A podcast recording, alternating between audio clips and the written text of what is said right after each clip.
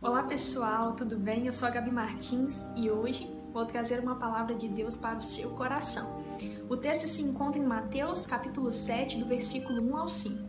O que está acontecendo ali é que Jesus está pregando o Sermão do Monte. Ele decide reunir a multidão e os seus discípulos para ensiná-los a respeito de uma espiritualidade saudável. Santo Agostinho diz que o Sermão do Monte é o programa perfeito para seguir uma vida cristã.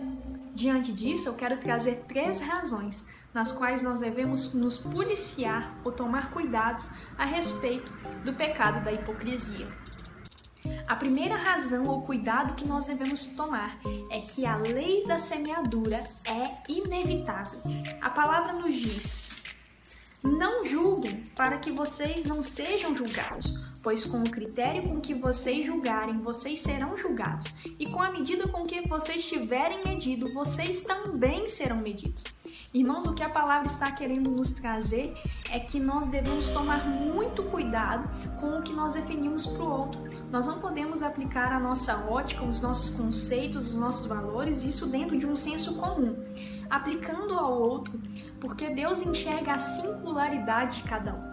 É muito importante que nós não venhamos a julgar para que nós não sejamos julgados. Ou seja, quando nós não julgamos o nosso irmão, nós fazemos um bem não somente para o nosso irmão, mas também para nós mesmos. Isso é interessante porque nós somos muito tendenciosos a querer enxergar no outro a punição e quando nós erramos, nós requeremos a graça de Deus. A palavra diz que a mesma medida será reservada a nós. A segunda razão pela qual nós devemos tomar o cuidado com o pecado da hipocrisia é que quem tem tempo para focar na sua autoavaliação não terá tempo para focar nas mazelas alheias. Você deve ser prioridade fundamental em correção. A palavra diz: porque você vê o cisco no olho do seu irmão, mas não repara na trave de madeira que está no seu próprio? Ou como você dirá ao seu irmão: deixe que eu tire o cisco do seu olho, quando você tem uma trave no seu próprio? A palavra diz que nós devemos focar em nós mesmos. A hierarquia de pecado que é instalada em nosso meio faz com que nós venhamos a pensar que o pecado sexual do irmão é maior ou pior do que a nossa mentira, do que a nossa procrastinação. Irmãos, isso é um conceito que nós estabelecemos para julgar o outro. A mesma medida já é reservada a nós, mas nós devemos compreender que o que é um cisco no olho do irmão diante de uma trave de madeira.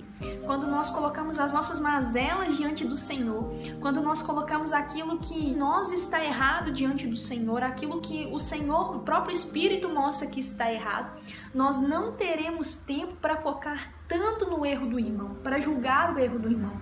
Quando nós focamos em nós mesmos, o nosso pecado é muito maior do que o pecado do irmão. O nosso, a nossa situação é muito mais grave do que a situação do irmão.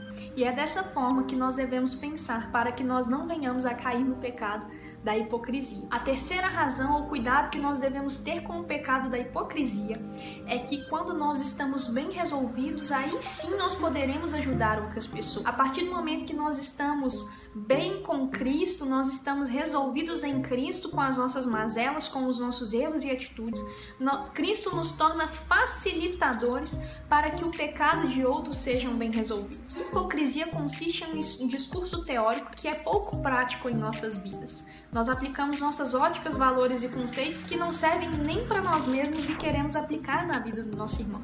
Nós devemos ter cuidado com esse tipo de pecado, porque a mesma palavra diz que Jesus ensinava com autoridade não da forma que os fariseus ensinavam. Então, por isso, nós devemos recorrer a Cristo para que nós possamos ter uma espiritualidade saudável, tomando cuidado com o pecado da hipocrisia, reconhecendo nossas mazelas diante do Senhor e não julgando o nosso irmão. Espero que essa palavra tenha edificado você. Jesus te abençoe.